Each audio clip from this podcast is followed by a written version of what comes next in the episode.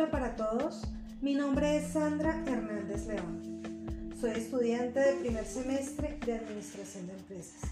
Mi docente de Fundamentos de Administración es la profesora Kelly Vergara y mi número de grupo es el 51281. El tema de este podcast es la evolución de las organizaciones de trabajo y empresas desde la prehistoria hasta la primera revolución industrial. Sin más preámbulos, vamos a escuchar de qué se trata. Pero antes quiero hacer una pequeña introducción sobre este tema. La administración hace parte de la humanidad y por tal razón es universal. La vemos en todas partes, partiendo desde un hogar hasta la empresa multinacional más grande del mundo y es esencial para todas las sociedades. La administración va de la mano con otras ciencias, como lo son la economía, contabilidad, finanzas, solamente por nombrar algunos. A pesar de que la administración es un conjunto de varias etapas, este debe ser constante en la aplicación, sin olvidarnos de los pilares como lo son la planeación, la organización, la dirección y el control de todos estos anteriores. Todos los administradores deben tener un nivel de participación con todas sus áreas para así formar un gran equipo de trabajo y garantizar la productividad de todos los recursos administrados, para así mejorar su nivel y salir a competir con grandes mercados.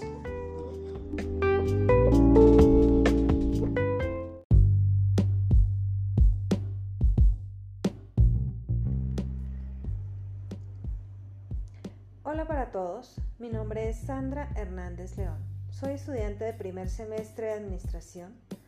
Mi docente de Fundamentos de Administración es la profesora Kelly Vergara y mi número de grupo es 51281. El tema de este podcast es la evolución de las organizaciones de trabajo y empresas desde la prehistoria hasta la primera revolución industrial. Sin más preámbulos, vamos a escuchar de qué se trata. Pero antes quiero hacer una pequeña introducción sobre este tema. La administración hace parte de la humanidad y por tal razón es universal. La vemos en todas partes, partiendo desde un hogar hasta la empresa multinacional más grande del mundo. Y es esencial para toda la sociedad. La administración va de la mano con otras ciencias, como lo son economía, contabilidad, finanzas, solo por nombrar algunas. A pesar de que la administración es un conjunto de varias etapas, este debe ser constante en la aplicación, sin olvidar los pilares como son la planeación, organización, la dirección y el control de todas estas.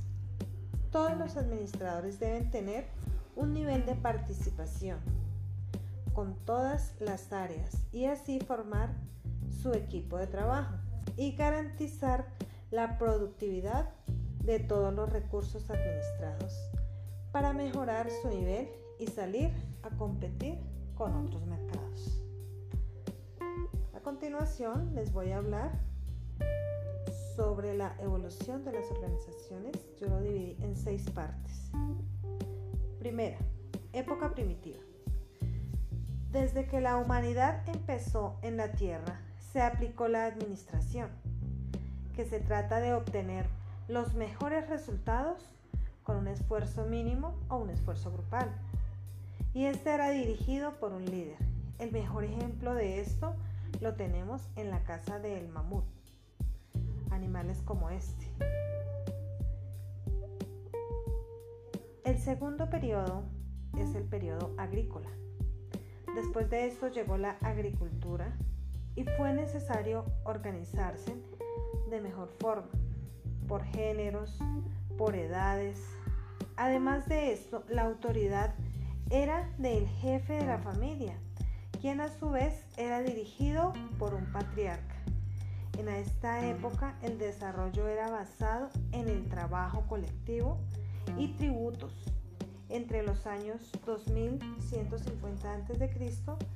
aproximadamente hasta los 500 años antes de Cristo.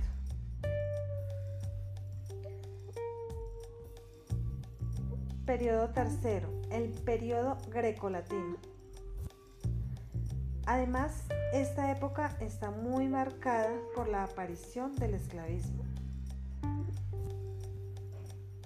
a niveles impensables. La aplicación de la administración era muy rígida, era dura, donde los esclavos pagaban sus faltas con castigos físicos y podrían conseguir hasta la muerte.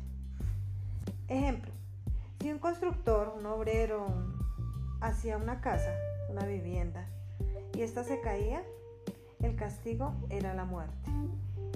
Los esclavos no tenían ninguna clase de derechos y tenían que desempeñar cualquier labor.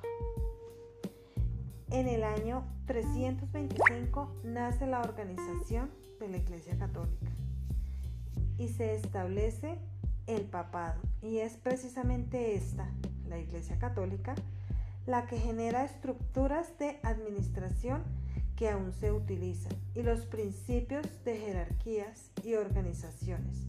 Por esta razón, la administración se fundamenta en las formas de organización de la iglesia y del ejército. Cuarto, la época feudal se caracterizó por un régimen de servidumbre que estaba a cargo del señor feudal. Aparecieron talleres artesanales y varias formas de administración, un poco más complejas, con intermediarios entre el productor y el consumidor. Se movilizaron exigiendo jornadas de trabajo más cortas, se organizaron exigiendo un salario el pago de un salario. Y sí, también nacieron los sindicatos para garantizar un equivalente entre ambos. Aunque eran monopolios, estaban organizados de tal forma que ambas partes se veían beneficiadas. 5. La época moderna. Con el surgimiento del capitalismo comercial y el trabajo asalariado, se fortalecen los gremios de los talleres y artesanos y funcionan como empresas. En esta época también fue conocida como el Renacimiento. Sexto y último, la época de la Revolución Industrial. Tuvo un fuerte impacto con la aparición de inventos y descubrimientos los cuales trajeron grandes cambios en la organización, como la máquina a vapor. Estos hallazgos cambiaron la forma de producción. Debían especializarse en ciertos trabajos y a su vez el trabajo artesanal disminuyó al máximo, apareciendo otros intermediarios de producción entre el dueño y el operario. Por esta razón muchos se consideran a la administración un conjunto de técnicas que surge con la revolución industrial y como una disciplina de carácter social. Bueno, hasta acá toda la información que busqué, información que la tomé de algunos audios de YouTube por el señor Felipe Delgado el señor Elías Loaesa y también me sostuve en el video que hizo la profesora Kelly. Espero sea de su agrado. Muchísimas gracias.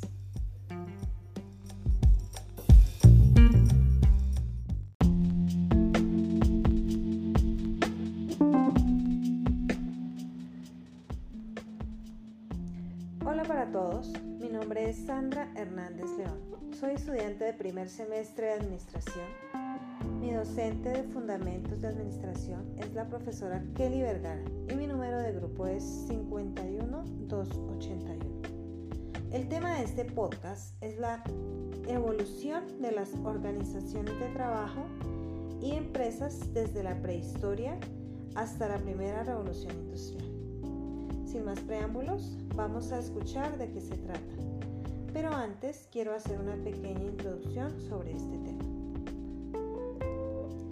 La administración hace parte de la humanidad por tal razón es universal, la vemos en todas partes, partiendo desde un hogar hasta la empresa multinacional más grande del mundo y es esencial para toda la sociedad. La administración va de la mano con otras ciencias, como lo son economía, contabilidad, finanzas, solo por nombrar algunas. A pesar de que la administración es un conjunto de varias etapas, este debe ser constante en la aplicación, sin olvidar los pilares como son la planeación, organización, la dirección y el control de todas estas.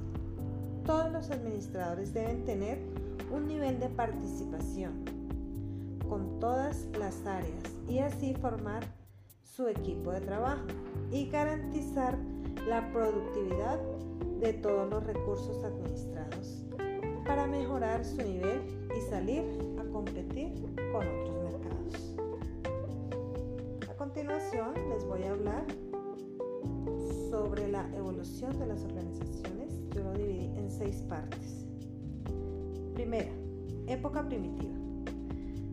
Desde que la humanidad empezó en la Tierra, se aplicó la administración, que se trata de obtener los mejores resultados con un esfuerzo mínimo o un esfuerzo grupal.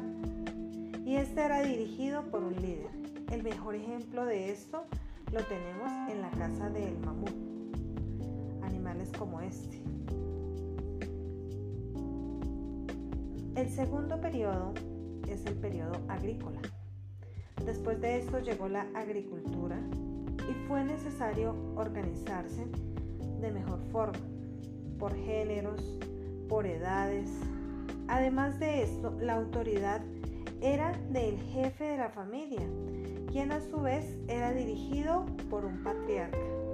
En esta época el desarrollo era basado en el trabajo colectivo y tributos entre los años 2150 a.C. aproximadamente hasta los 500 años antes de Cristo.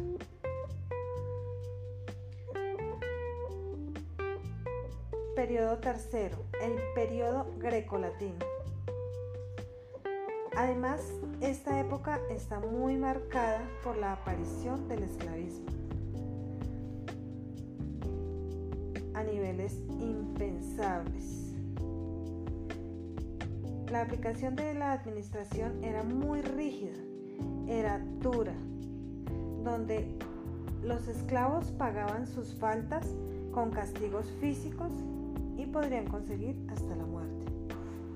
Ejemplo, si un constructor, un obrero, hacía una casa, una vivienda, y ésta se caía, el castigo era la muerte. Los esclavos no tenían ninguna clase de derechos y tenían que desempeñar cualquier labor. En el año 325 nace la organización de la Iglesia Católica y se establece el papado y es precisamente esta, la Iglesia Católica, la que genera estructuras de administración que aún se utilizan y los principios de jerarquías y organizaciones. Por esta razón, la administración se fundamenta en las formas de organización de la iglesia y del ejército. Cuarto, la época feudal. Se caracterizó por un régimen de servidumbre que estaba a cargo del señor feudal. Aparecieron talleres artesanales y varias formas de administración, poco más complejas, con intermediarios entre el productor y el consumidor. Se movilizaron exigiendo jornadas de trabajo más cortas, se organizaron exigiendo un salario, el pago de un salario. Y sí, también nacieron los sindicatos para garantizar un equivalente entre ambos. Aunque eran monopolios, estaban organizados de tal forma que ambas partes se veían beneficiadas. 5. La época moderna. Con el surgimiento del capitalismo comercial y el trabajo asalariado, se fortalecen los gremios de los talleres y artesanos y funcionan como empresas. En esta época también fue conocida como el Renacimiento. Sexto y último, la época de la revolución industrial. Tuvo un fuerte impacto con la aparición de inventos y descubrimientos, los cuales trajeron grandes cambios en la organización, como la máquina a vapor. Estos hallazgos cambiaron la forma de producción. Debían especializarse en ciertos trabajos y a su vez el trabajo artesanal disminuyó al máximo, apareciendo otros intermediarios de producción entre el dueño y el operario. Por esta razón muchos se consideran a la administración un conjunto de técnicas que surge con la revolución industrial y como una disciplina de carácter social. Bueno, hasta acá toda la información que busqué, información que la tomé de algunos audios de YouTube por el señor Felipe Delgado, el señor Elías Loaesa y también me sostuve en el video que hizo la profesora Kelly. Espero sea de su agrado. Muchísimas gracias.